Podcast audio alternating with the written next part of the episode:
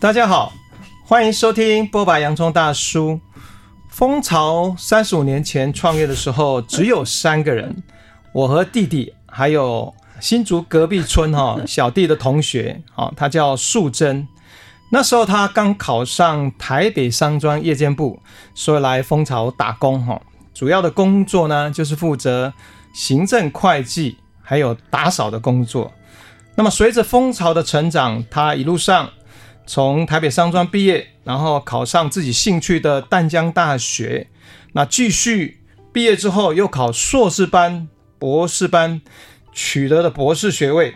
那目前是在佛光研究所担任副教授，很上进的精神真的让人钦佩。好，那我今天特别邀请他来，还邀请他的先生，因为他们十多年前共同创办了。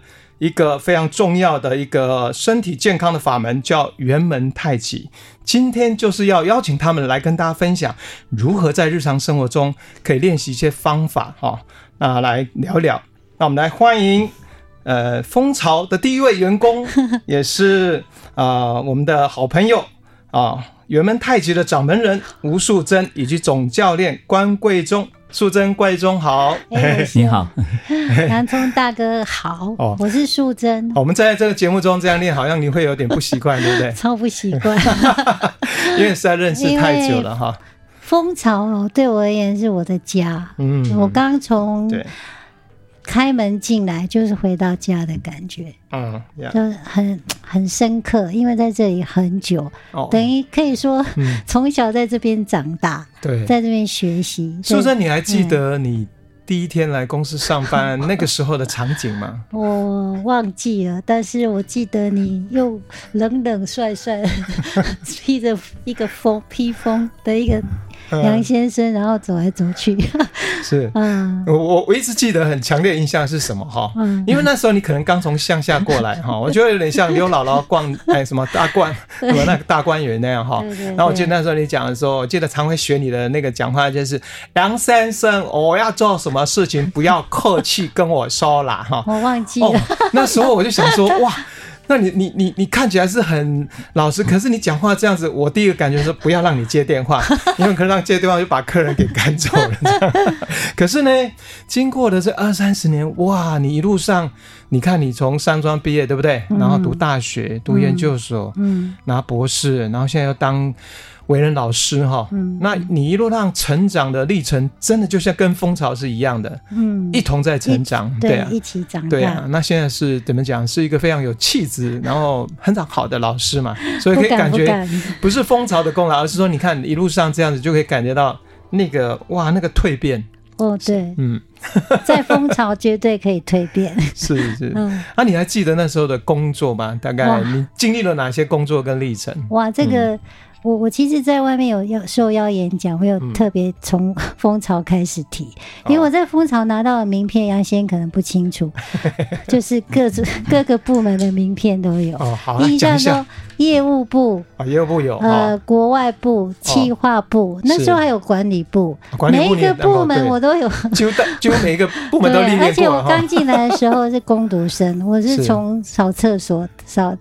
擦地板，还有我们那时候要还要擦油漆，对不对？漆油漆哈。对对对，我我觉得在这里对我很重要，因为那个生命历程的一些印记很深刻。嗯嗯。那后来，当然你你后来就离开毕业的嘛，那也聊聊你毕业蜂巢之后的一些发展。好啊好啊，这个呃，我刚那个洋葱大哥有提，我后来其实是读外文系。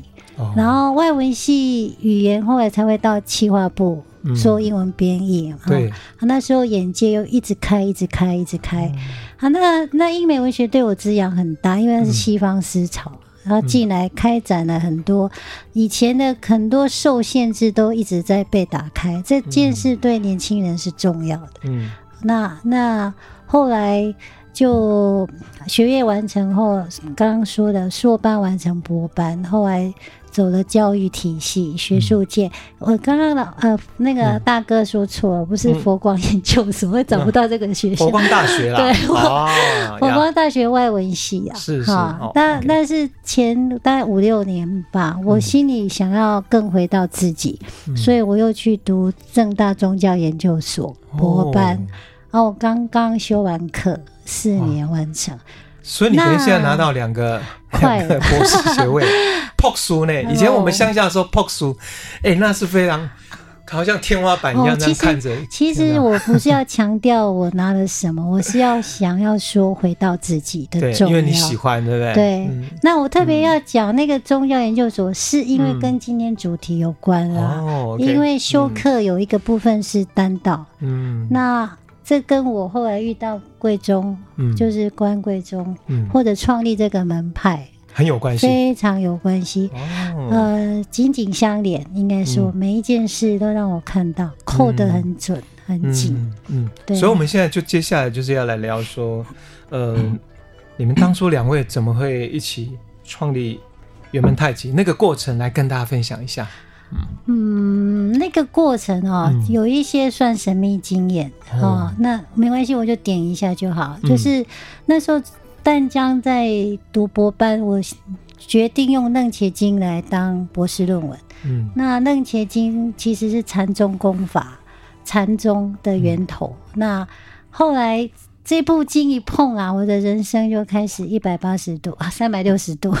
大转大翻转，而且翻转不是我个人，连我的家庭一起翻转。嗯、那因为那时候我已经跟关贵忠成家，嗯，后来才一件一件事发生，跟一件事 所谓预预言好了发生，发现世界上不是我想的样子。嗯，你的确要完全跳开原来的五官给你的经验、感官经验，其实有更大的世界是超脱这些经验。嗯，所以。呃，就因为那样的经验，点了我，我这一生要做什么？他那一关贵中这一生要做什么？我们为什么会放在一起？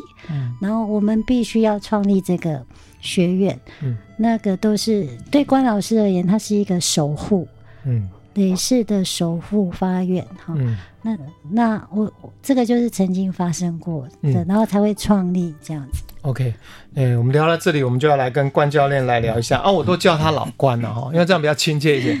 老关，你你怎么开始接触身心灵这个领域？身心灵呢？我喜欢骨科，嗯、骨科，哎、欸，我喜欢骨科，哦、所以我从小都是接骨师。接骨，所以你对身体是很有兴趣的，对不对？对对对对，疗愈这个、欸、这一块了哈。可不可以聊一下那个刚开始做骨科，然后是经历了哪一些历程？骨科的历程，嗯，骨科都是病人呐。只是我们是会想要去找更多、更奇怪的病人去成长而已啊。哦，那个成长的是有限。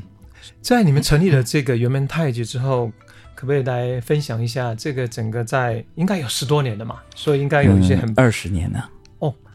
哦，二零零七哈，二零零四，二零零四。哦，零四那已经快二十年了，对对对，二十年。所以这个历程很长哎，很长，很长。所以。关于从创立然后到现在一路上的教学历程，要不要来分享一下？这个问题哈，我呃最早期我是不不小心碰到素贞啊，素素贞就改变我所有东西了，是。我的职业就变了。哦，职业就变了。那个杨博士的人生开始颠倒起来，对对，我就变了，就就就要交拳，就这样教拳。哦，原来是做骨科，然后为病人治好他们的问题，后来就开始导入变成以。打拳，或是其实就推广我们这个原本太极的这个为为一生的这个志向，可以这么说吧？哦，可以这么说，它是志业，嗯，嗯哦，它是职业。好，那因为太极拳，大家会想到就是你知道传统的什么城市啊，什么这个太极，所以我觉得可能两位或是关教授这边来跟大家讲说，关于太极拳的流派有哪些，来分享一下。太极拳它的来源是从十一世纪末十二世纪开始，哦，那很早了，对，在南唐北宋。快一千年了。呃，一两千年，一两千年，南唐北宋的时候起来的。那起源呢，是因为，嗯，早期唐南唐的时候，那个时候大家武术都非常好啊，飞檐走壁什么都很好，但是大概四五十岁就暴毙了。哦，那是为为了出了这个问题，才有一个人出来去把道家所有能够长生啊，或是延延长寿命的啊的方式，把它累积起来，就变成太极拳。哦，就太极。那太极这个意思呢，也就是自然的意思，回归自然。OK，哦，它不是说有多大是干什么。那我们在传承这种这这个东西呢，你说到目前为止呢，你所能看到大概是十五世纪下来的，嗯，哦，十五世纪下来从呃赵宝正啊、陈家沟啦、啊，他们衍生下来的派别比较多。对，所以你看得到大概就是这些东西了。那但是之前呢，大半都在呃道教里面，在庙观里面比较存存在着，对啊、呃，比较坊间比较碰触不到。嗯，呃，但是既然它是从道家体系出来的，当然是从道家体系的文化来做背景。嗯，啊、哦，它不会不是像民间民间所谓的，呃，后后来呢，因为呃，因为我们可以思维说，好像城城城市好了，城市他们陈家沟因为是呃民团的部分，所以他们不可以因为这种慢慢的养生而忘了他们保护他们乡民的的功能。嗯，所以他们加了很多炮锤。嗯啊啊，甚至于是呃长拳，就是防卫哈，哎，防卫性的哈。呃，但是可能后来后来人就渐渐疏离的这部分了。嗯，因为讲太极的练养呢，它要一段很长的时间。一般正常人呢，每天要四五六个小时的练的话，你也要起码要十几十几年才能练得出来。哇，所以它是慢慢很漫长的，对，很漫长的事情。对，所以很一般。一般人就没办法去体会了。是、啊、我们一般所听到的太极拳，或是看到的，其实就是传统的。我刚刚讲那个，不管城市或你刚刚说的那个太极，但是我们接下来聊的很重要的主题是元门太极。两位创立了大概二十年，这个元门太极跟传统的太极有些什么不同？嗯、呃，这么说好了，元、嗯、门这两个字哦，嗯、它起源的部分就在南唐北宋。是啊，在历史上记载呢。呃，一次就在十二世十二世纪初，嗯，那第二次出现就在这个时候，所以我们希望能够回归到最原始的，它的原样是什么，原味是什么，意义是什么？哦，那它的重点其实是让你去寻找，嗯、呃，生命的价值是什么？嗯，是重点是在这个，所以我们尽量回到那个原位去。所以在核心精神就是想要回到最初那个时候。融合了道家的养生跟可能修行，还有气的呼吸等的那个源头的那个那个那个核心嘛，方向方向。呃，核心不是这个。OK，那么在动作方法上又跟传统像我们一般太极开始就会有，基本上是一样的吗？一样的，一样的。哎，传承下来动作外形都没有变，嗯、因为这个这个地方我们就就想起来就是蛮蛮开心的一个东西，因为是。人都没自信，但是都很着相，很着相呢，所以学的东西都蛮像的。嗯，但是他忘了一面的东西，文化需要传传承。OK，嗯，那我们现在就接下来应该来聊一下，说我们所学的这个元门功法嘛，哈，应该有它的一个特色，包括这个特色就是你刚刚提到道家的，嗯，可能跟呼吸。这个吐纳还有导气这个方面，可不可以大家来做一下说明？哦、这个我简单说明一下，因为这个要花很长时间解说了。那我就简单说，就是说，是嗯，正常来讲，道家的呼吸呢，它是我们从七反九环啊、哦，等于说有九个步骤。那九个步骤因为太多了，所以我把它减，因为我听到九个，一般人听起来是好多。所以我把它删到七个，但是七个其实没有离开九个啊，呃，只是人家说七个好少，但是练是一样多。那这里面有牵扯到呃，我们所谓的单道练养这四个字，我们来想先把它分析好了。丹道，单跟道跟练跟养这四个动作。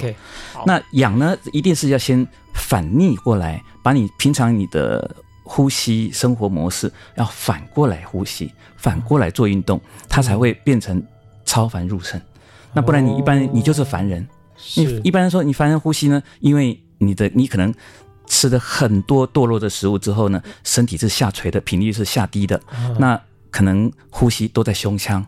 那为什么要返回来？就是你可能呼吸到脚底了，嗯，就是要反逆回来。嗯，第一个就是在练养的部分，把你身上亏损的补回来。嗯，好，那这是练跟养。那练呢，怎么去操作？嗯，那养呢？怎么去养回来？补，这是补填补的部分。是。那再来呢？经过再再来就是丹跟道了。那道的部分呢，我们可以分为人道、跟地道、跟天道三个走方向去修这个道路，道路要修回来。那修回来之后呢，要修道回来之后，要进入丹丹的炼养。丹它是一个凝聚的东西，凝聚能量啦，不管是低能量、高能量等等的正负能量都要去凝聚。那到这个之前呢，它会有经过比较严谨的饮食的关卡。嗯，饮食它要去必须突破你的饮食关。饮食关过了之后，它才会有办法进入到丹的部分。哦，那丹丹丹的话，有气丹、有火丹、有金丹。金丹就是所谓光啊。哦，那火丹呢，你要如如何去燃烧身体有有限的能量？那气丹就是你先凝结，呃，宇宙所有的呃，不管是精气神啊，或等等等等，哦，这个能量先会凝聚，凝聚成可用的物体。嗯，好，这个是大致上讲，在这个中间过过程呢，从炼火丹开始呢，你就可能花很长时间了。是是，哎，我们回到一般人传统，像我们以前可能知道，可能有的是看武侠小说哈，或是大家有些人可能会研究一下道家。那道家应该最有名一个就是常听来讲，就炼丹炼丹嘛。对对对。所以这个炼丹其实某种程度就是你刚刚在说明的那个，可能听起来会比较感觉比较哦，内容比较好像比较我们比较理解所谓的丹是什么。要不然传统上炼丹，哎，是不是一边炼然后一边吃什么丹露这样子？嗯，这个在唐朝前有，唐朝有外丹，哦，他们有炼这个铅丹等、汞丹等等的哈。但是后来发现这个副作用太多，是，所以后来才衍生到内丹去了。哦，衍衍生到内丹。所以应该说，你们在推广原本太极，看起来这个动作是。回到十二世纪啊、哦，那个是最原始的那个，嗯，在帮助大家一边在练这个动作同，可是同时还有这个心法，是不是？心法就是那个丹道。嗯，以目前来这种环境来讲哈，嗯、这种年代来讲，对，那其实你要练丹道是不容易的，因为大家的耐心已经不够了。哦，嗯、但是你可以，我以我们这样教学的概念来讲呢，改变只有这一件事，只有改变他们是。改变才是重点。有有分那个阶段跟层级，或许对一般来讲，他先求怎么透过这些动作的提炼，能够先把身体的健康，就像你后面讲，哎，前面刚刚讲的那个养回来，就是对对，把身体的亏损的部分先回来，先回来嘛。对，就我们讲的就是所谓的养生啊。对对，你要起码不会漏，你身上的东西不会漏掉了，它要有一个固定的一个区域，能量空间可以保存。对，那不能老是都漏。那漏的，因为漏的人，呃，不管是思想上的漏呢，嗯，还有说行为上的漏，都会让你漏掉的。是。然后有的人喜欢外攀呢，眼睛喜欢东看西看，那个都会漏。所以我们会一直在强调怎么样去把能量收回来，能量收回来。这个我们就回到你在讲太极，太极这个东西呢，我们讲太极这个图形，它就有有顺时针跟逆时针的反转。哦。那我们一般太极拳呢是顺时针转的。那顺时针转是以吸进来为原则，所以你讲太极拳不会打人，拳打人，拳本身就是南方跟北方的武术精华，嗯，他什么拳都有，它本身就是很会打人，你不用思考说怎会会不会打人，它本身就很会打人。但是加入太极就不同了，它太极是顺时针旋转，表示它是一直在采收能量的意思，嗯，他不是逆时针旋转，是。因为逆时针旋转就是一般我们放在那个那个呃。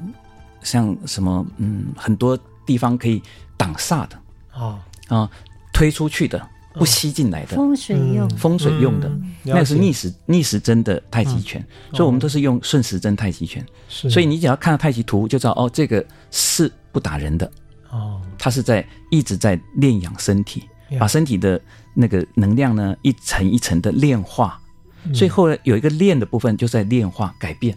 改变那个气的品质，嗯、一直从低的开始，一直往上往上延伸。嗯，呃，我们最近波白洋葱大叔也访问了一些人，聊到有关于呼吸啊、哦，不同的呼吸法。那其实刚刚你聊到有，其实有关于呼吸吐纳跟太极拳之间的一些关联，可不可以多说一下？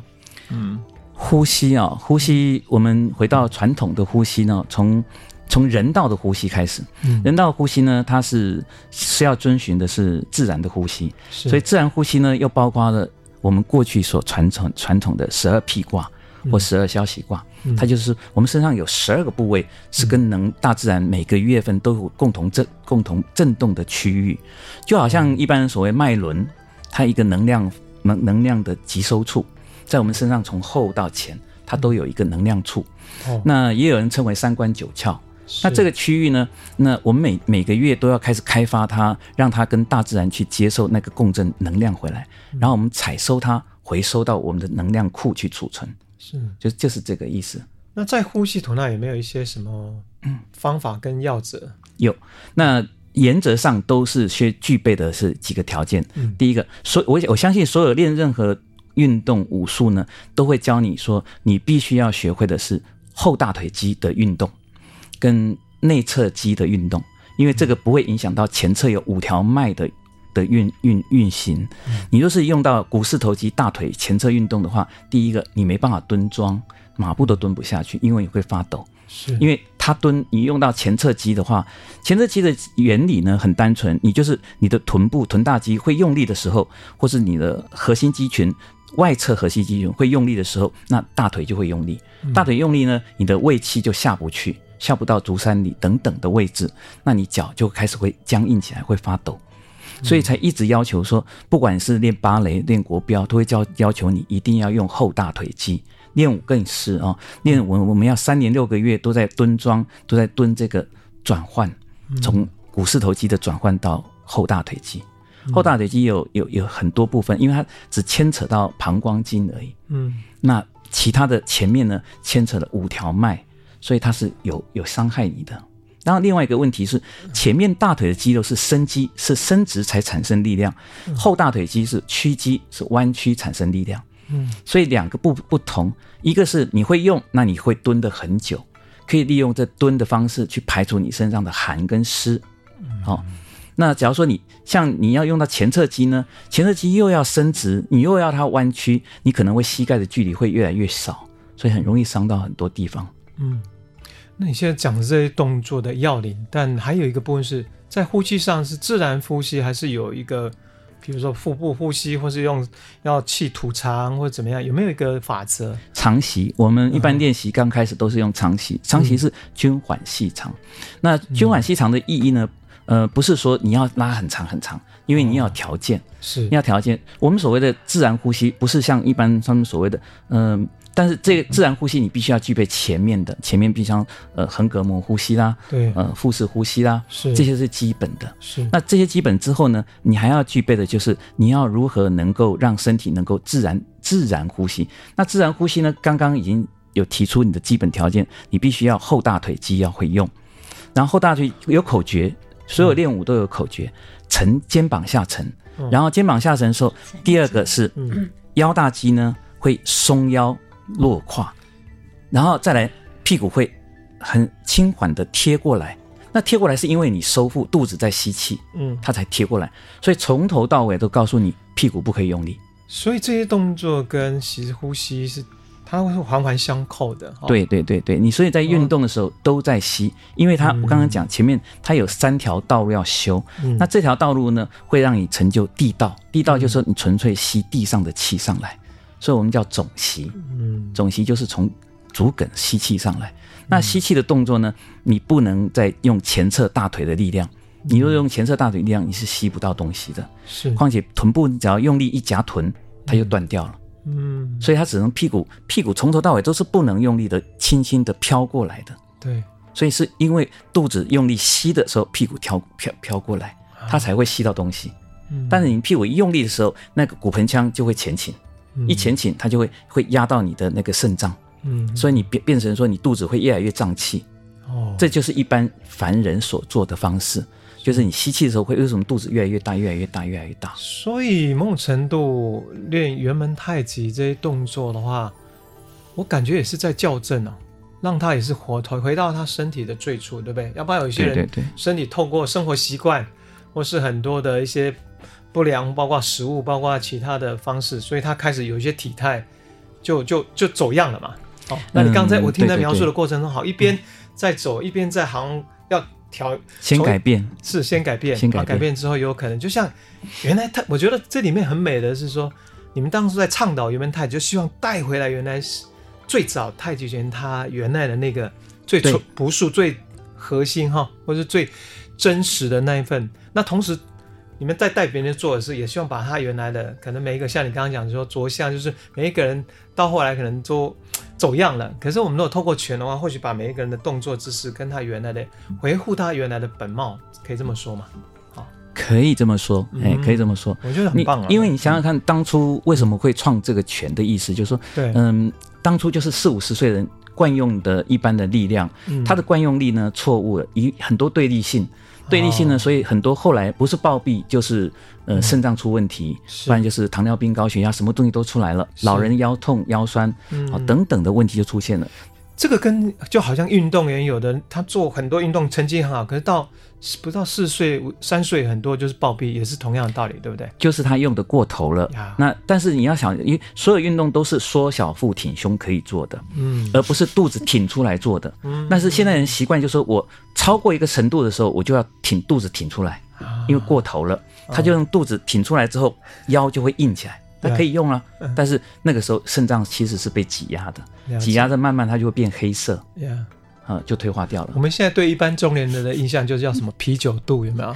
对，形容。然后很多女生会有那种，就是人家开玩笑说啊，怀孕了，怀孕了，其实她是没有，是小腹 变变大了，对吧？所以你在讲，你其实也是同一件事，同一件事，同一件。所以我听到这里，我觉得有一个东西很吸引人，是说，如果你告诉人家说，常来打我们的元门太极哈。哎，最好的功能就是你的啤酒肚，你的那个小腹就可能慢慢慢慢的回到原来青春的样子。哇，那多好，对不对？哦，这样大家就会、嗯、很多人应该更想要去学。哎，不过我要带回来说，我常常看到你们，因为我记得我好几次都看到你们在大安森林公园嘛。啊，真的、哦？对，在大安公园带带那个大家打那个圆门太极。那意思说，大自然场域。打这个打拳是不是也是选择这个自然场域是非常重要一件事？嗯，炼化空气能量的东西哦，它是不能选择性，但是你要尊重。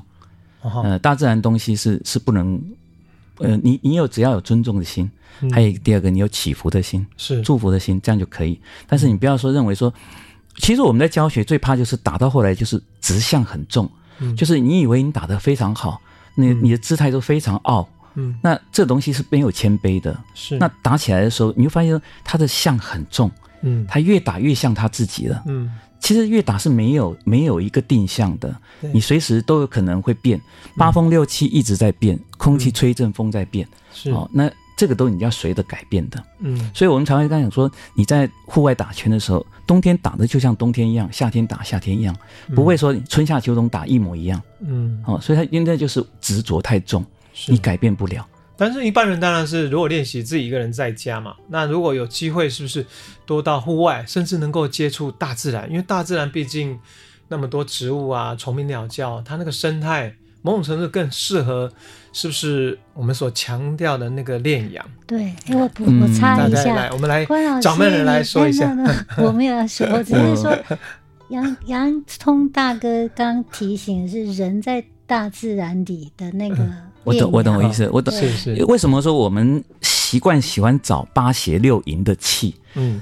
为什么练武的人喜欢夏练三伏，冬练三九？嗯。它就是过与不及的能量场。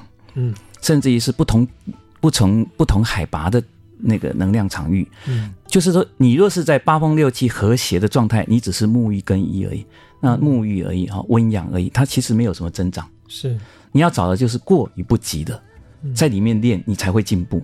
我们才可以在你所有的动作里面看到那个淬炼的部分，生命中被被淬炼过来的东西，而不会永远是一模一样的。嗯，所以你说，呃，我要找场域，你不要找太好的。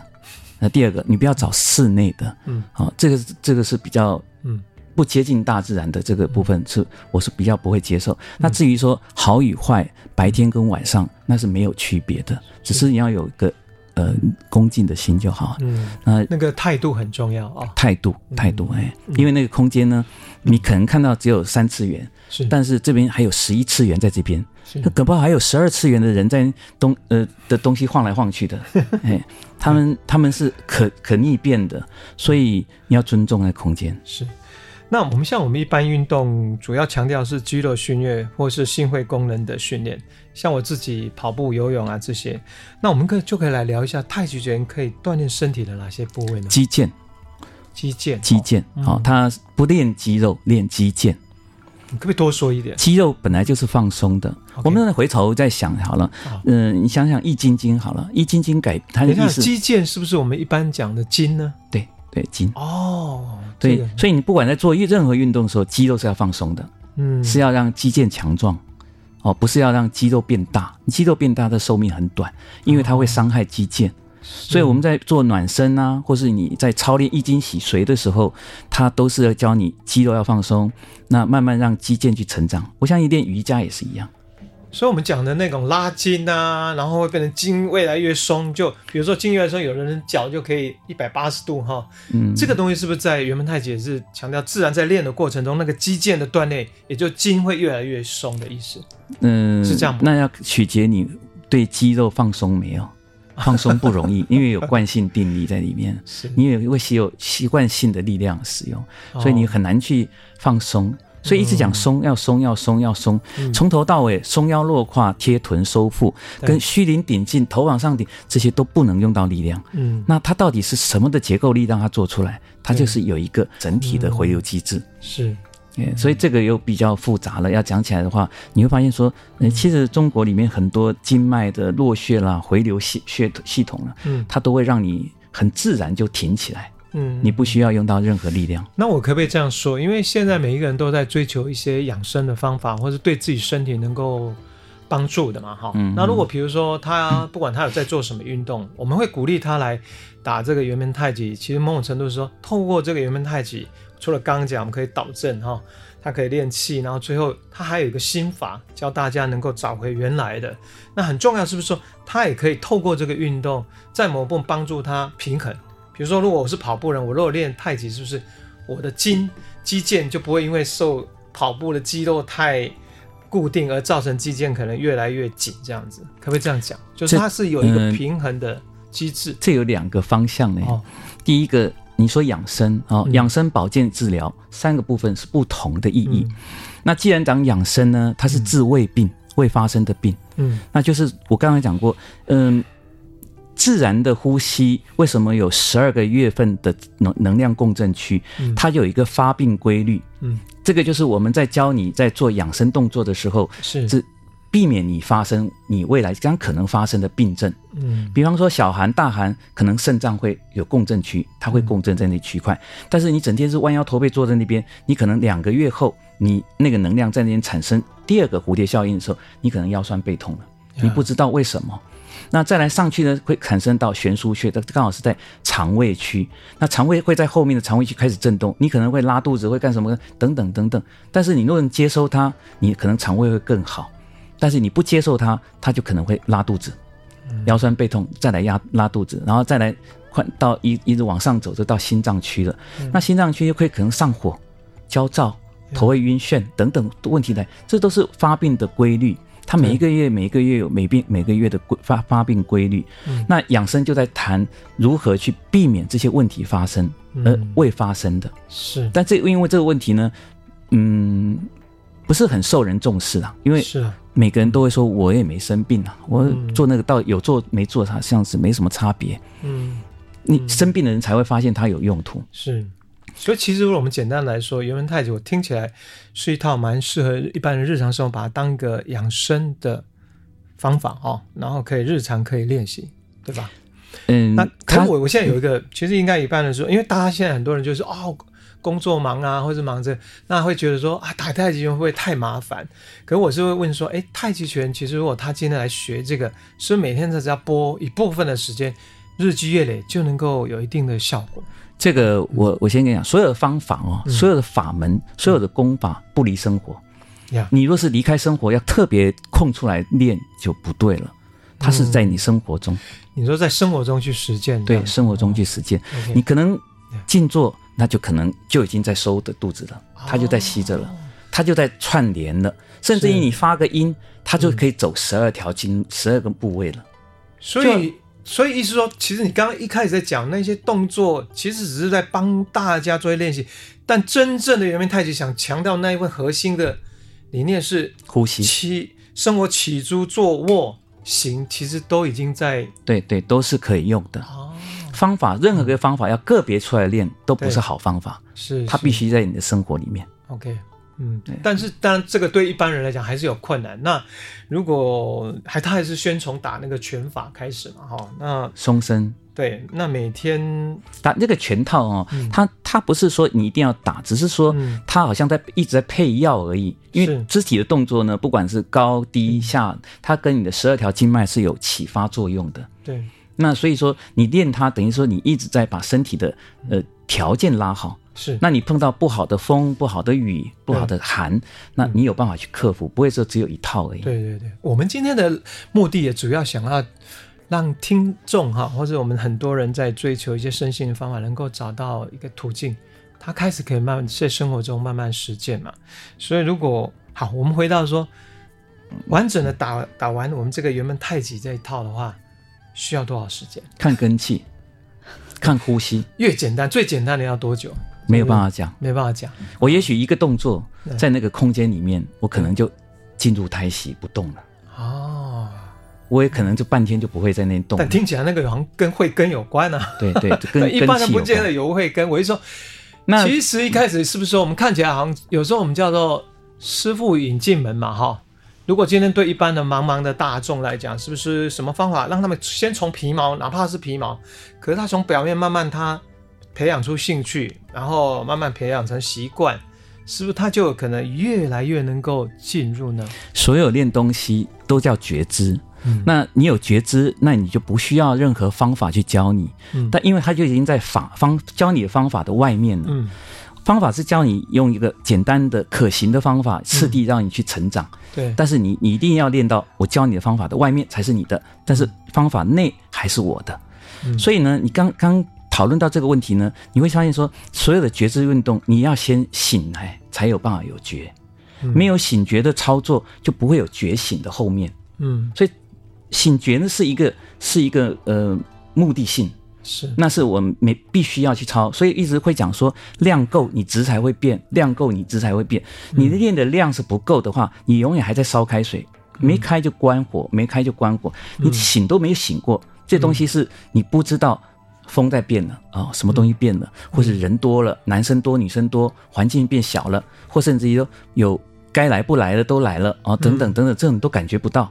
嗯，你都不会感受到，你就是你没有觉醒，嗯、但是这个觉醒是需要前面有目的性的去操练它。是啊，是啊，所以我们现在在聊这个目的操练，就像回到我们现在开始，呃，我们的素贞哈，嗯嗯，像你们两个就是一生为这个推广圆门太极为职业，那么一个很重要就是，也希望透过教导这些拳法，其实最重要目的是要能够带领更多人能够觉察也好。或能够醒觉，然后之后能够慢慢的还是会找到找回自己吧。我们这么讲，他原来就已经天生，比如我们讲天生就已经非常很美好，非常棒。然后只是慢慢我们在这个红尘里面，我们这样生活下来，往往我们常常就失去了自己嘛，跟自己的连接。所以我我回到，其实我我自己练了苏菲旋转二十多年，好像一直在自己的体会，包括在分享，都是在教导大家怎么回来。Remember yourself。嗯，我觉得这个部分是不是有共同性？素贞要不要来讲一下？就我们讲到精神面啊。我当一个 follow 啊，因为是我也是跟着练拳的人。是。我刚刚那个点，我比较深刻的印象是说，比如有一班，对，然后这里有二十个人，对，每一个人都不平顺啊。其实我们的每一个人资质都不一样。哦，我现在要谈的不是资质，是。他每一个人都要面对他生活要带来的一些困境，这个都有，yeah, yeah, 都有。是，但是很特别的是，不管这些人来，他年纪各就是年轻到老哈，嗯、还有男男女女，还有各个行业，对。来的人，当我们开始跟关老师在前面带打拳的时候，是。我看到一个画面，就是瓶颈，嗯。就是借由练一套，嗯、呃，一招一式，然后借由一个呼呼吸，是，然后吐或那整个过程我，我我在背后，因为我常在拍照，对，我是我们，嗯、我呃，我们是我是原本负责拍照，那我我在看那个画面很感动，嗯，这一辈子我可以有机缘来做这件事，嗯，如果有让每一个人在他的纷乱的生活的生命中有一个时间点，嗯，就像洋葱大哥讲了，那个点他回到自己，对，那一个点他静下来。那个点，他好好呼吸，是啊。那个点，他好好跟自己身体相处，对。哦，那个那个是，那个是我觉得很值得。那、嗯、那这不是我看到，因为太多人回馈给我，嗯，说奇怪，我来上这个课，嗯，就是会静下来。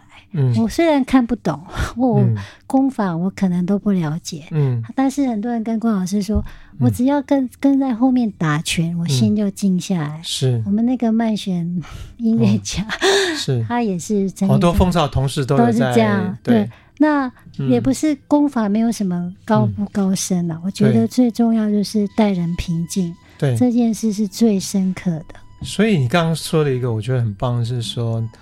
啊，不同的出生背景哦，所以我们感觉说几十不同的人，然后在一个现场，那透过老关的带领哈，或是你在后面观看的时候，其实他们大家不同的状态，但是都进入了一个平静的流里。对，那在那流里面，某个程度来讲，我觉得很棒，是说他只是简单做好好的呼吸，嗯，好好的跟自己在一起。哦，然后你就会反正整体好像出来到有一个一致性，那个一就出现了哈。哇，我特别想回馈，因为杨定一博士，我也是几乎是每天听啊。对啊，他讲那个意识格的概念，我有一天都终于懂了。嗯，就是说，哎，我们原本太极拳在练拳的当下，对，在一个时间空间交错点，对，当大家都在的时候，对，当那个。练拳会有，我们会选，尤其是选蜂巢音乐哈，嗯，那个音乐声响起，然后整个人在一个一致的节奏里，是，它就是整个那个能量特别好，然后那个每一个人大部分啊，应该是说他们回馈就是说来来这边洗一遍，你这你每个人生命都有功课要面对哈，那他他或许在外面会心乱，他回来这里就是。静一下，再出去，是再回去他的生活，日常生活。嗯，那我想说，嗯，呃，原本太极我看到这这个部分，我觉得特别珍贵。呀、yeah, 嗯，其实刚刚素贞补充那一段哦，我觉得非常重要，就是因为。呃，老关其实今天跟我们讲的蛮深入的，对，我怕他讲太深。对一般人不是对一般人来讲，他可能会怕说，我、哦、还是会觉得，那我可以吗？或者是我怎样？可是你刚刚讲了，很重点是，不管他的出生背景来自于什么，嗯、或他现在面对什么样的压力，或是他有什么样身体的状态，只要他愿意哈，有那个愿意，然后跟着一起，对，在你们看到的场景就是大家对。开始就能做好一件事情，就是好好呼吸，对，好好的跟这个所有人大家在一起。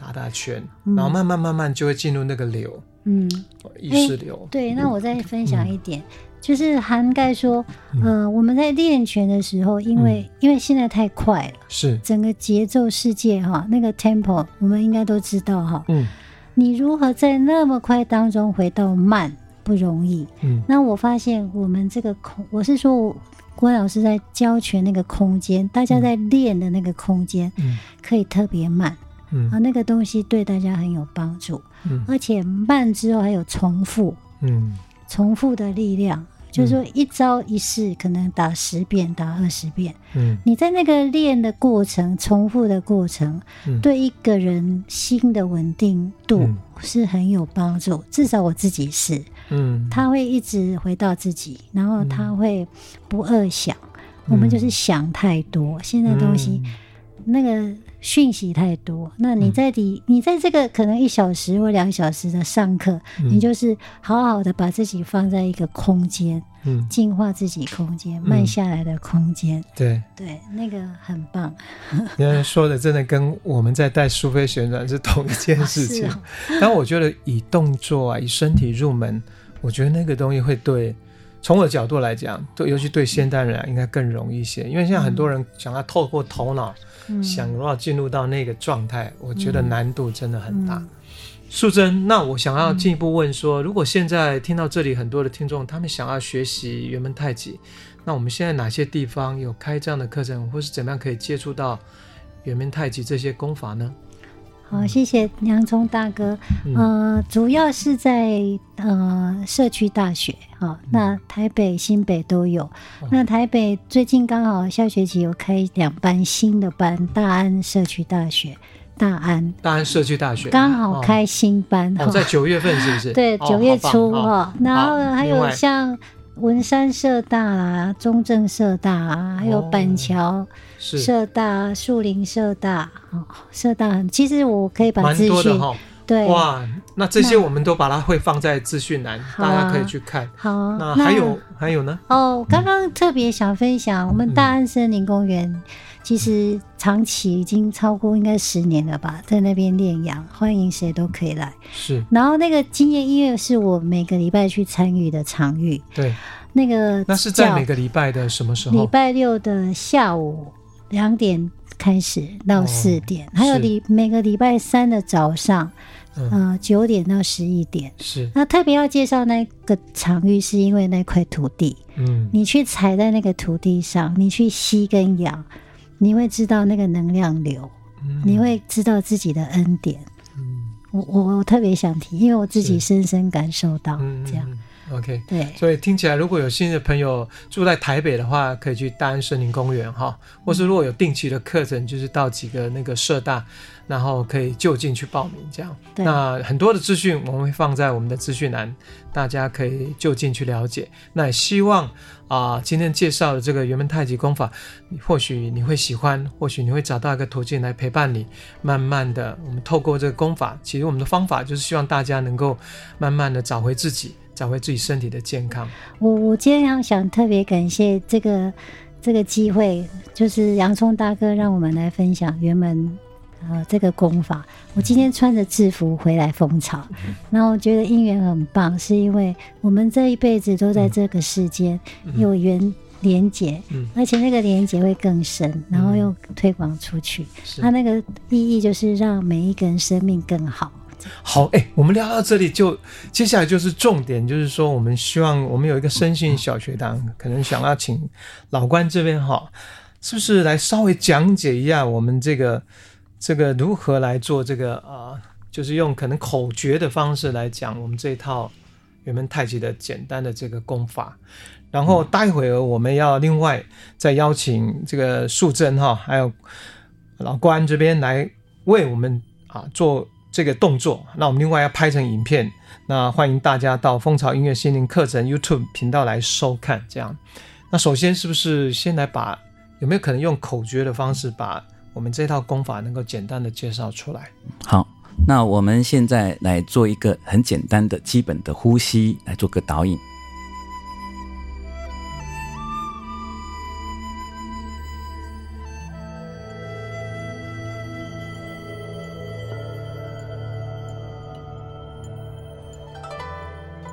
那首先你们找个位置，然后坐端正，坐好啊，身体不要靠到椅子上。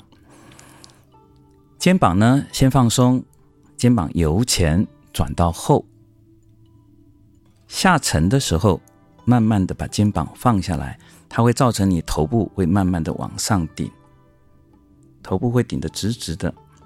沉肩下来之后，慢慢的让它沿着你背部，慢慢的往下走，慢慢的往下走，走到你的腰部的时候呢，松你的腰，落你的胯。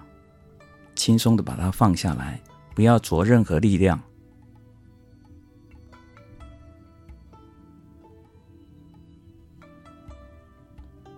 好，再来，小腹开始慢慢的，肚脐往你的脊椎慢慢的往后贴，一直往后贴，慢慢的贴。屁股呢，放松，让它轻轻的，因为前面肚子往后而。贴往前，贴到中心线上，收腹贴臀，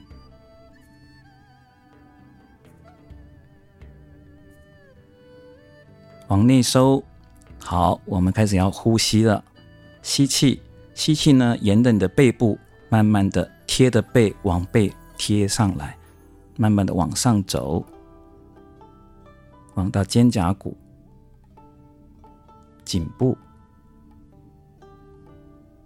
头部，再从眉心往前下来，到前面内视，眼观鼻，鼻观心，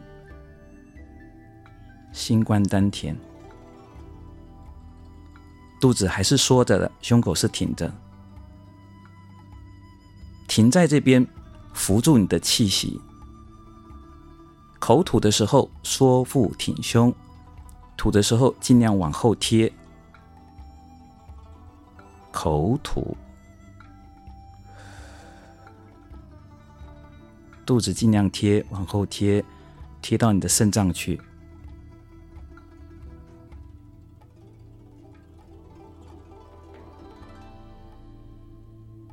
好，放松。